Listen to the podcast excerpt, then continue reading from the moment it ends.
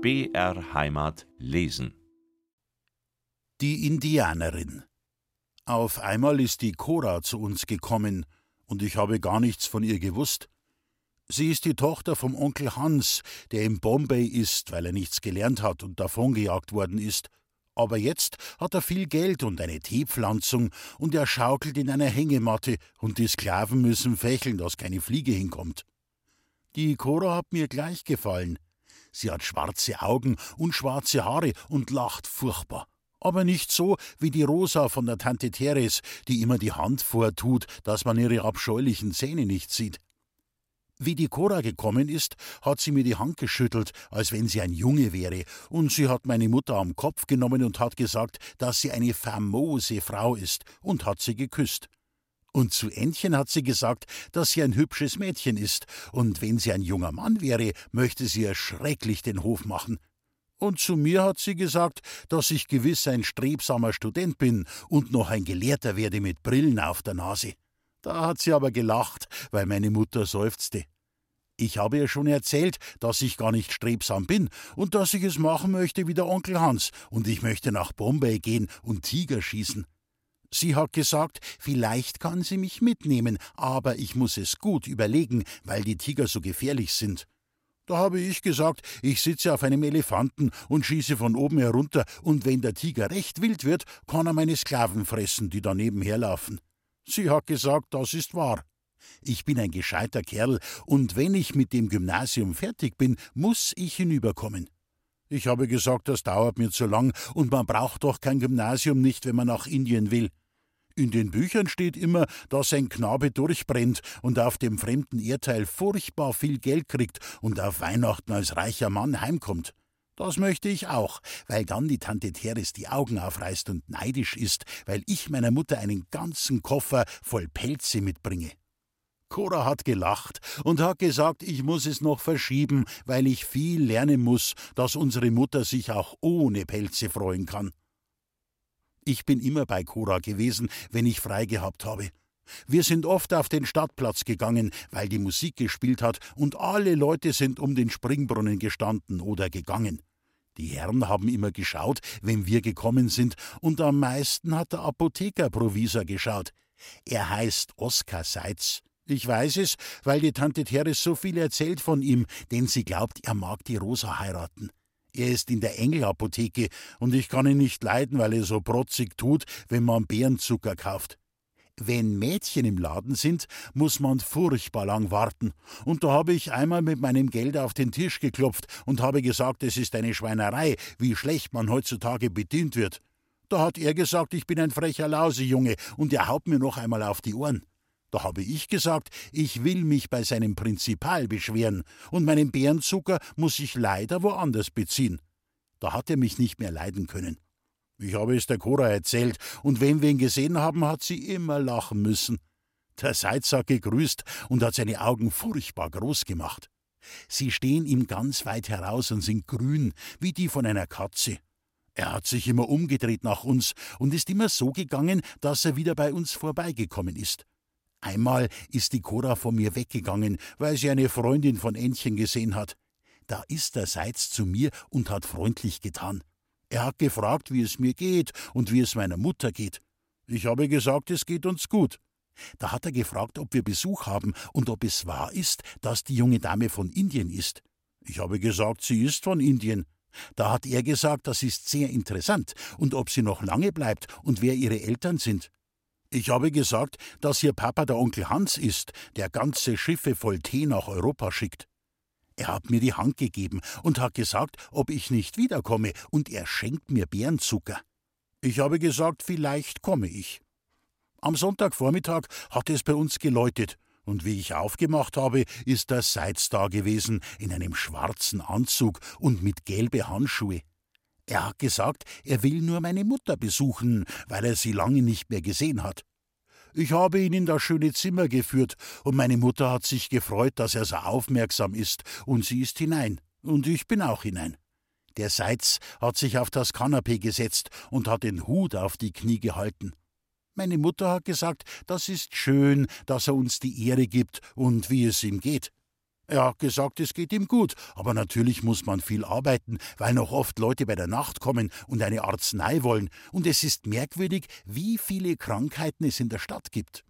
Meine Mutter hat gesagt, dass es traurig ist, aber sie hofft, es wird jetzt im Sommer besser, weil sich die Leute nicht so verkälten.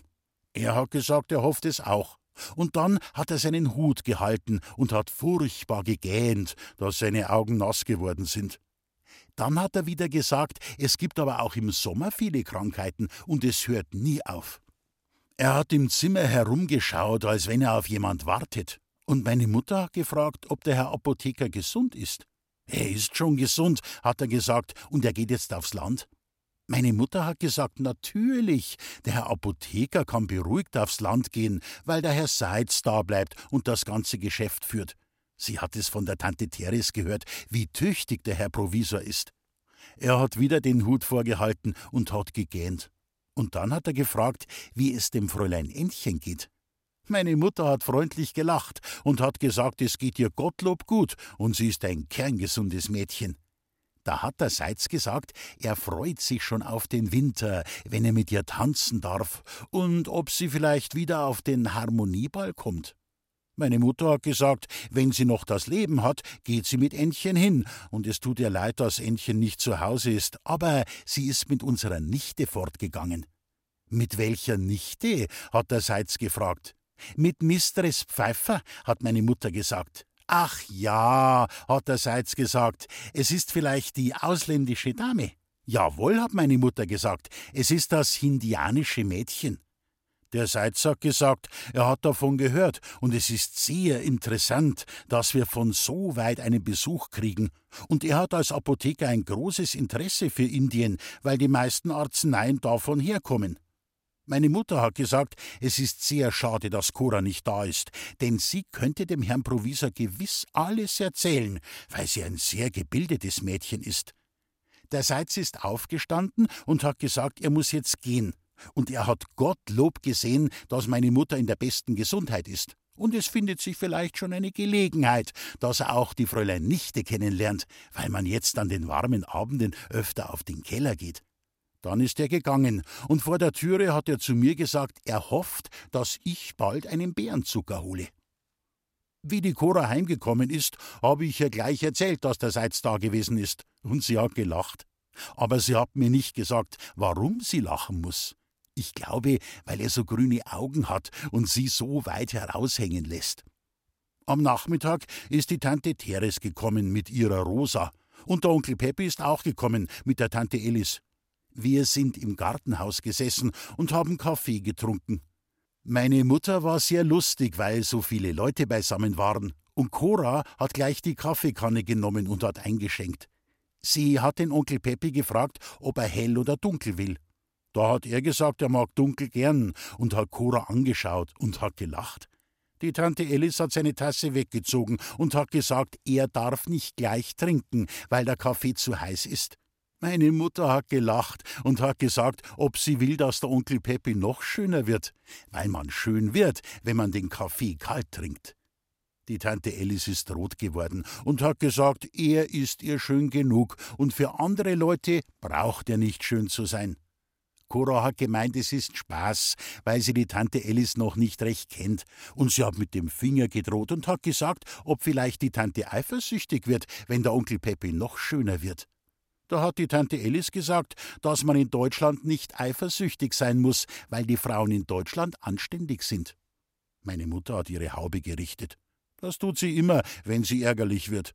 Aber Cora hat getan, als wenn sie nichts merkt, und hat der Tante Teres eingeschenkt, und dann hat sie der Rosa einschenken wollen. Aber die Rosa hat geschwind ihre Hand über die Tasse gehalten und hat gesagt, sie trinkt später und schenkt sich schon selber ein. Eine Zeit lang ist gar nichts geredet worden. Der Onkel Peppi hat seine Schnupftabakdose in der Hand herumgedreht und die Rosa hat aus ihrer Samttasche die Spitzen geholt und hat furchtbar gehäkelt. Und die Tante Teres hat gestrickt und die Tante Alice hat ihre Hände über den Bauch gefaltet und hat herumgeschaut. Die Cora ist neben Entchen gesessen und hat ihr einen Zwieback in den Mund geschoben, und dann haben alle zwei lustig gelacht. Aber die Tante Alice hat den Kopf geschüttelt und hat den Onkel Peppi angeschaut, und dann hat sie wieder den Kopf geschüttelt. Und die Tante Teres hat eine Stricknadel aus dem Strumpf gezogen und hat sich in die Nase gekitzelt und hat die Tante Elis angeschaut, und dann haben sie miteinander den Kopf geschüttelt.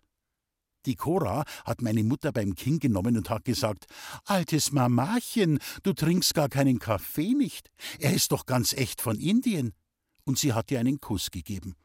Die Tante Alice hat noch stärker den Kopf geschüttelt, und die Tante Therese hat gesagt, sie muss sich auch wundern, dass meine Mutter den Kaffee nicht mag, weil sie doch sonst eine solche Vorliebe für das Indische hat. Da hat sich der Onkel Peppi getraut und hat gesagt, dass der Kaffee ausgezeichnet ist, und er hat noch nie einen so guten getrunken. Die Tante Alice hat die Augen zu ihm hingedreht und hat gesagt, wenn er mehr Gehalt hätte und wenn sie nicht jeden Pfennig anschauen muss, dann hätten sie alle Tage einen feinen Bohnenkaffee.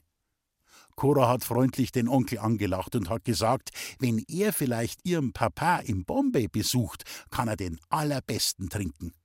Da ist die Tante Alice wieder rot geworden und hat gesagt, dass der Onkel Peppi daheim gut aufgehoben ist und nicht fortzureisen braucht und die Tante Teres hat furchtbar mit dem Kopf genickt und hat mit ihrer Stricknadel in die Zähne gestochen.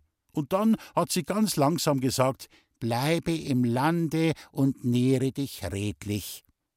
Der Onkel Pepe hat nichts gesagt und hat geschnupft. Aber die Cora hat sich nichts daraus gemacht und hat die Rosa gefragt, was sie für eine Arbeit macht. Sie macht einen Sofaschoner, hat die Rosa gesagt und hat gar nicht aufgeschaut. Da hat die Cora gesagt, es muss ja langweilig sein, wenn man so ein großes Stück häkelt, und es ist vielleicht gescheiter, wenn man es billig kauft. Die Tante Teres hat zur Tante Elis Augen gemacht und hat geseufzt, und dann hat sie gesagt, dass sich in Deutschland die Mädchen nützlich beschäftigen müssen und dass nicht alle Leute Geld haben zum Kaufen. Da ist Cora auch ein bisschen rot geworden und hat gefragt, ob es so nützlich ist, wenn man ein halbes Jahr lang arbeitet und dann nichts hat als einen Sofaschoner. Die Tante Teres hat angefangen zu schielen, und ich habe gewusst, dass sie jetzt ganz wild ist.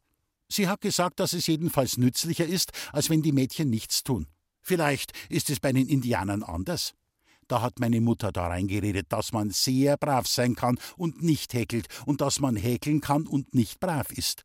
Da hat Cora lustig gelacht und hat gesagt, dass meine Mutter eine famose Frau ist und sie holt auch eine Handarbeit, damit sie für die Tanten brav ausschaut.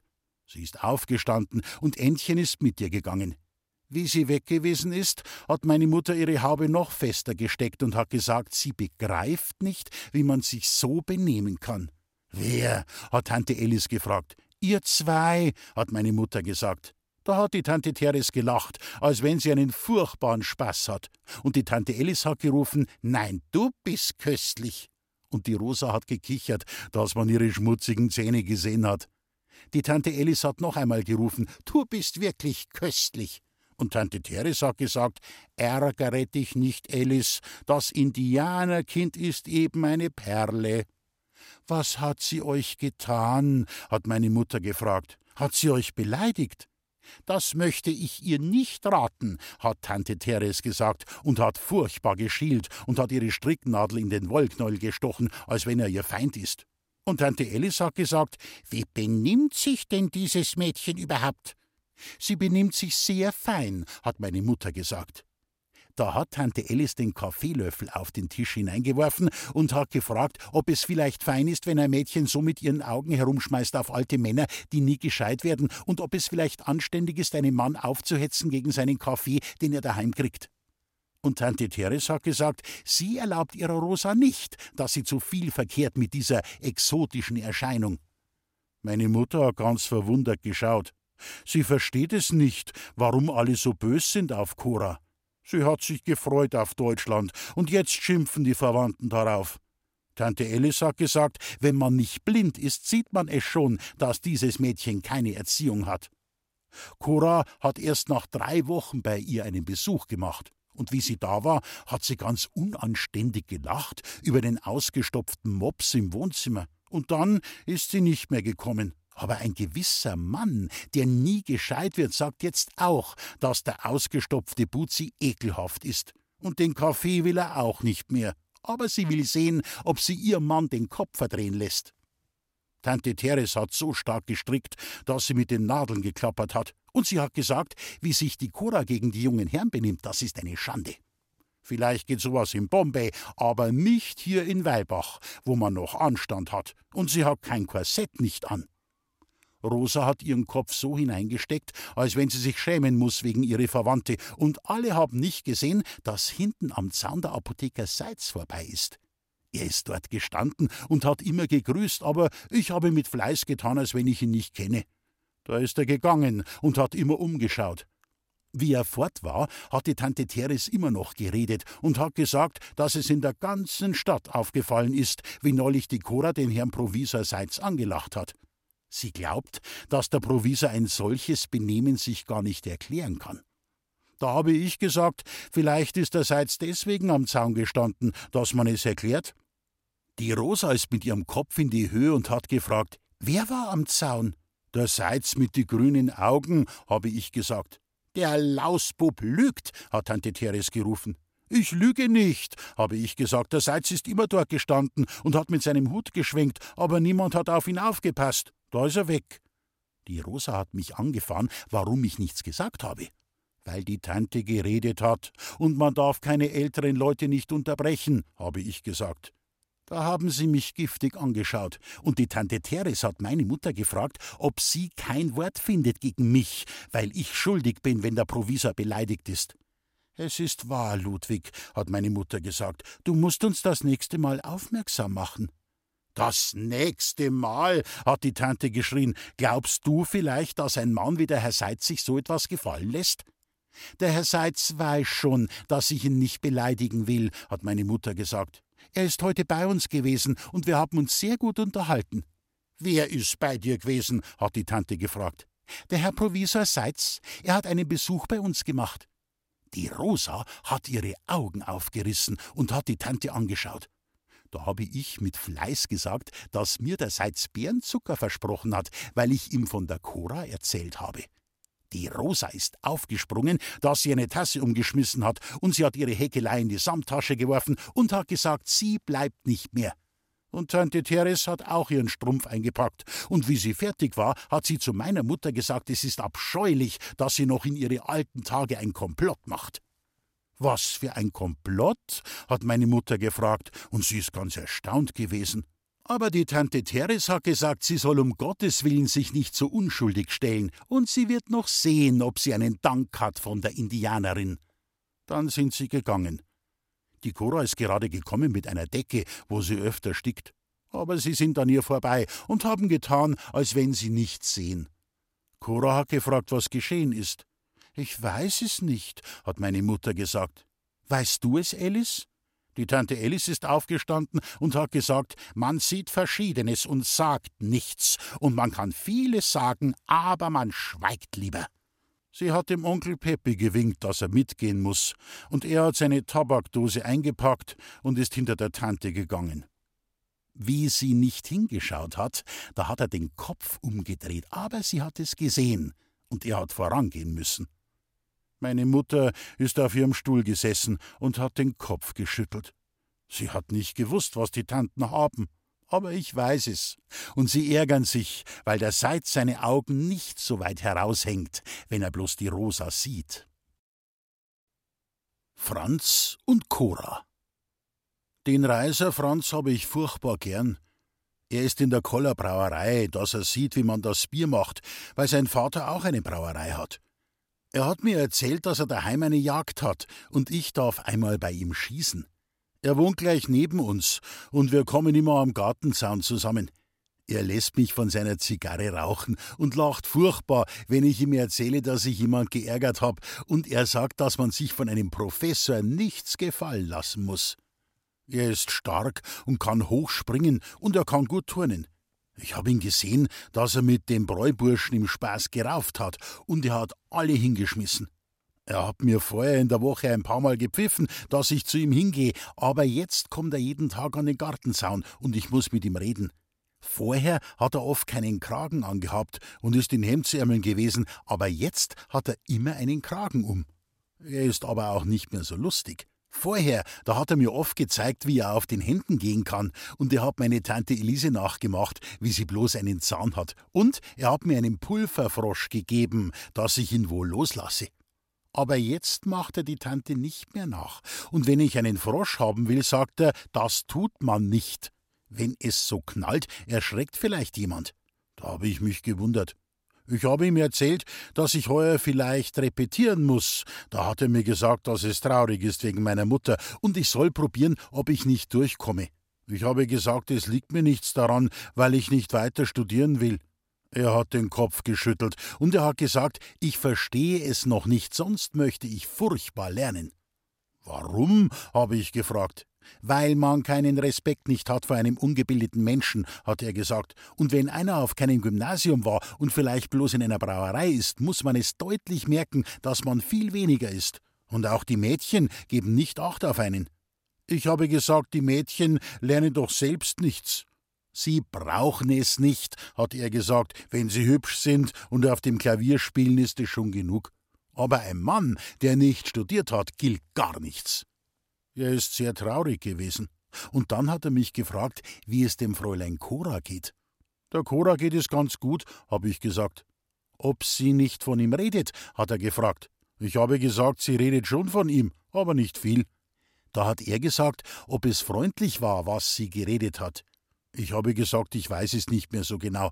Einmal hat sie zu mir gesagt, ob vielleicht der Herr Reiser das Bier macht, was wir trinken, und es war nicht gut auf diesen Abend aber sonst weiß ich nicht mehr, was sie noch so gesagt hat. Da ist der Franz wieder traurig gewesen und hat den Kopf geschüttelt, und er hat gesagt, er glaubt nicht, dass sie sonst etwas von ihm redet, denn sie meint, er kann nichts als vielleicht das Bier machen. Und sie hat gewiss keinen Respekt vor ihm, weil er nicht auf einem Gymnasium war. Und dann hat er mir gesagt, ich muss recht aufpassen, was die Cora von ihm redet. Und dann ist er gegangen.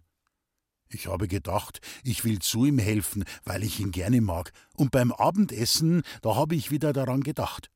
Wir haben Schinken gegessen und Salat, wo harte Eier darauf waren, und das Bier war sehr frisch. Meine Mutter hat es gelobt und hat gesagt, sie freut sich den ganzen Tag schon auf ihr Quart Bier und es schmeckt so gut. Da habe ich sie gefragt, ob man Respekt haben muss vor einem, wenn er gutes Bier macht. Meine Mutter hat gesagt, man muss Respekt haben vor jedem, der seinen Beruf versteht.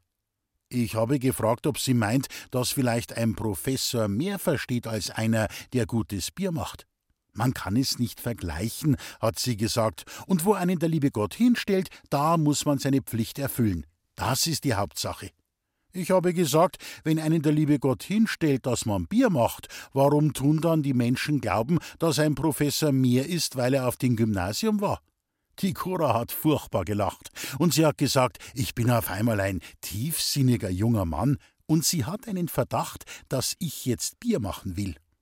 Um Gottes Willen, hat meine Mutter gerufen, du hast doch keine solchen Gedanken nicht, Ludwig, dass du von dem Gymnasium weggehst. Nein, habe ich gesagt, aber warum sie das Weggehen so erschreckt? Wenn mich doch der liebe Gott dazu hinstellen will, muss ich dabei meine Pflicht tun. Es ist nicht der liebe Gott, hat meine Mutter gesagt, sondern es ist eine Faulheit. Ich will doch gar nicht weg, habe ich gesagt. Aber jetzt sieht man es deutlich, dass ihr bloß Respekt habt vor dem Gymnasium.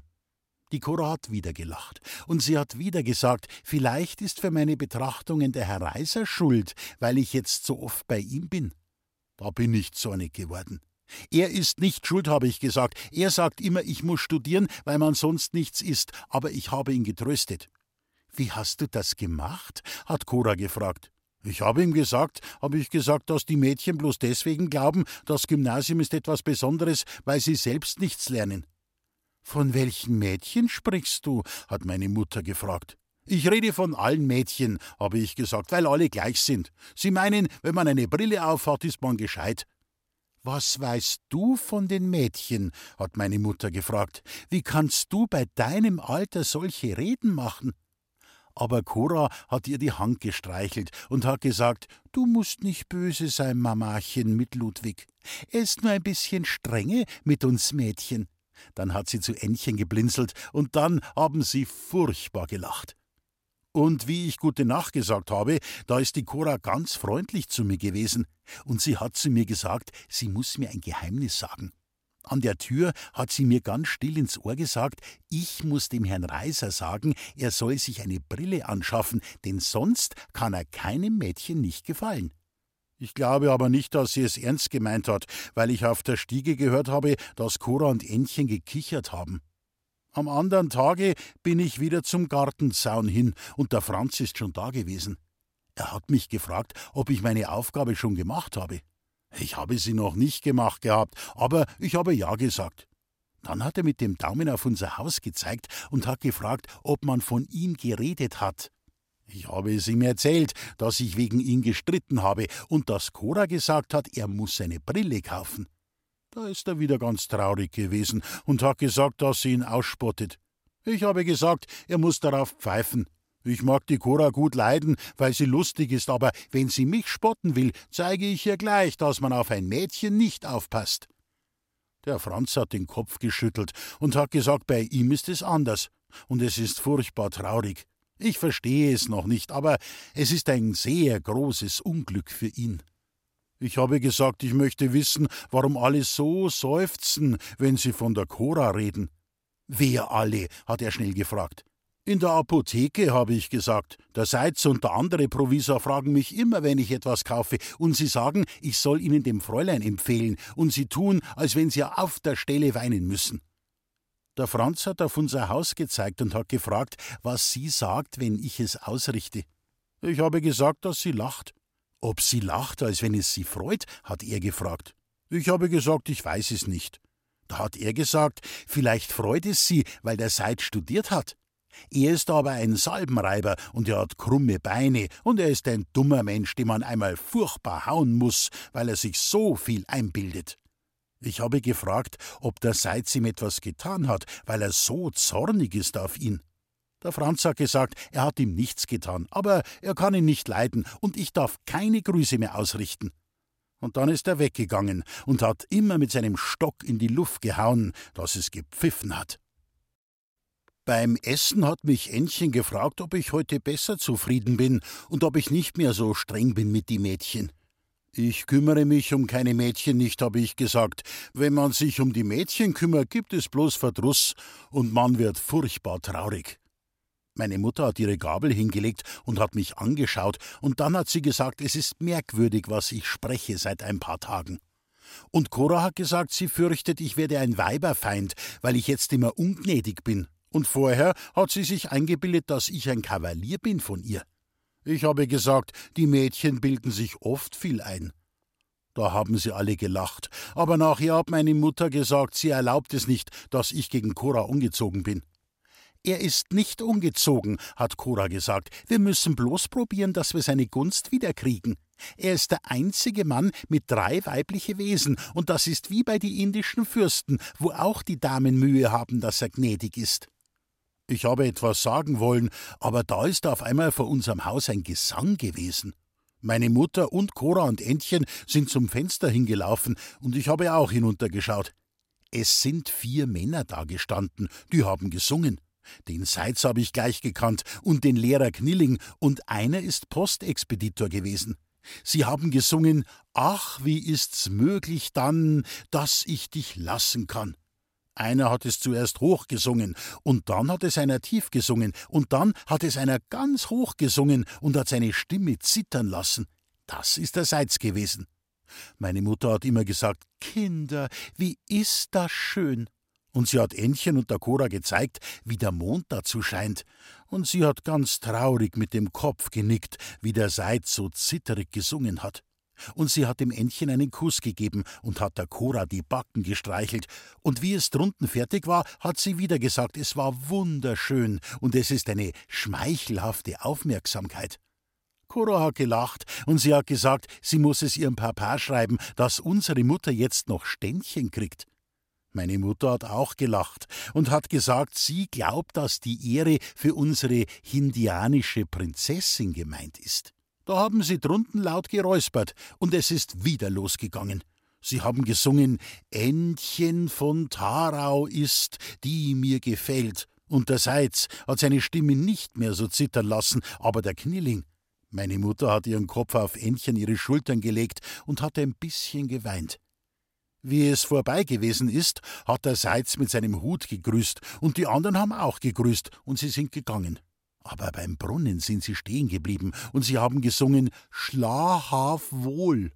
Zuerst hat einer tief gesungen, und dann ist es immer höher gegangen, und zuletzt hat bloß mehr der Seitz ganz laut mit der Stimme gezittert. Dann ist es still gewesen. Man hat gehört, wie der Brunnen plätschert, und meine Mutter hat gesagt, wir müssen horchen, wie das Wasser rauscht, und wir müssen schauen, wie der Mond scheint, weil es so poetisch ist. Cora hat gefragt, wer die Sänger gewesen sind. Da habe ich gesagt, einer ist der Seitz gewesen, mit der Glatze und die Kugelaugen. Da hat meine Mutter gesagt, sie muss leider schon wieder sehen, dass ich den Anstand verliere, und gewiss sind es vier gebildete junge Leute, denen man eine Freude verdankt. Dann sind wir bald ins Bett gegangen, und meine Mutter hat zu Ännchen gesagt, Gute Nacht, Ännchen von Tarau, und hat sie zweimal geküsst. Wie ich am anderen Tag von der Klasse heimgekommen bin, hat mir der Reiser Franz schon gepfiffen. Ich bin gleich in unseren Garten, aber der Franz hat mir gesagt, ich soll lieber durch den Zaun schliefen zu ihm, er muss mir etwas sagen. Ich bin durch den Zaun geschlafen, und wir sind hinter einen Holzhaufen gegangen, wo man uns nicht gesehen hat. Der Franz hat ganz dicke Augen gehabt, als wenn er geweint hat, und er ist in Hemdsärmeln gewesen und hat keinen Kragen angehabt. Er hat sich in das Gras gelegt, und ich habe mich auch hingelegt. Er hat immer Grasbüschel ausgezogen und hat sie weggeschmissen. Auf einmal hat er gefragt, ob ich den Gesang gehört habe. Ich habe gesagt, ich habe ihn schon gehört, weil er bei uns gewesen ist. Er hat gefragt, ob ich den Seitz gekannt habe. Ich habe gesagt, ich habe ihn gleich erkannt. Da hat er gesagt, man muss ihn gleich kennen an die krummen Beine und ob ihn auch die anderen gekannt haben.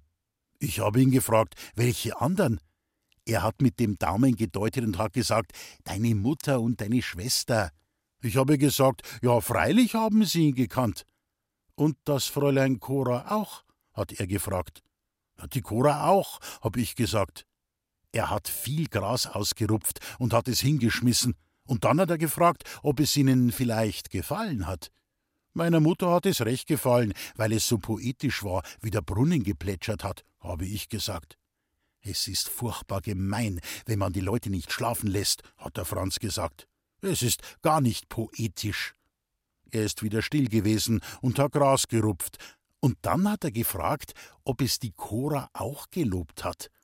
Ich habe gesagt, sie hat es nicht gelobt, aber ich glaube, es hat ihr gefallen. Der Franz hat einen Prügel aus dem Holzhaufen gezogen und hat gesagt, mit einem solchen Prügel haut er den Seitz, wenn er nochmal singt. Ich habe gelacht, weil ich gedacht habe, wie es ist, wenn der Seitz mit seiner Stimme so zittert, und auf einmal haut ihn der Franz auf den Kopf. Aber der Franz hat nicht gelacht.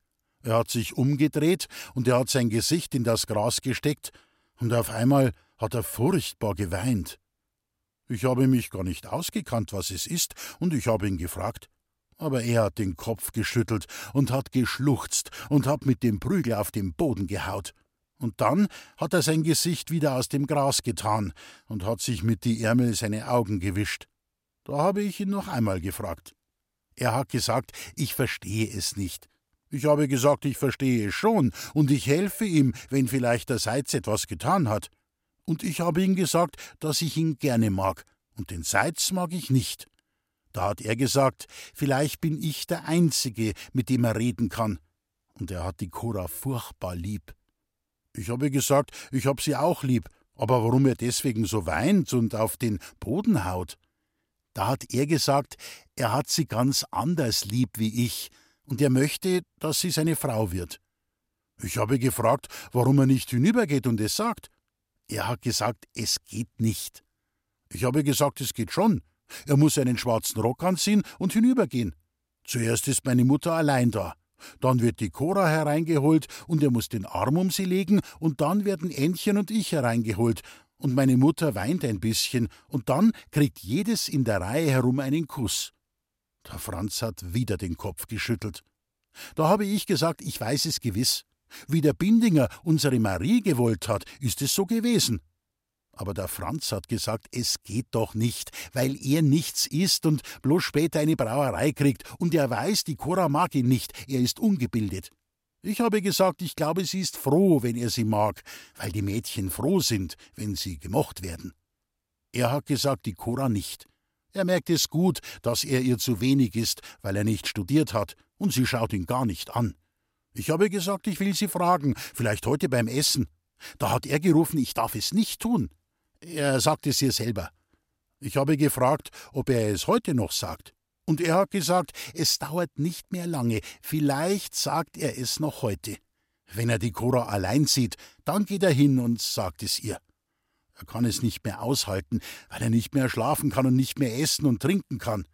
Gestern hat er gemeint, er muss aus seinem Fenster springen, wie er den Seitz gehört hat.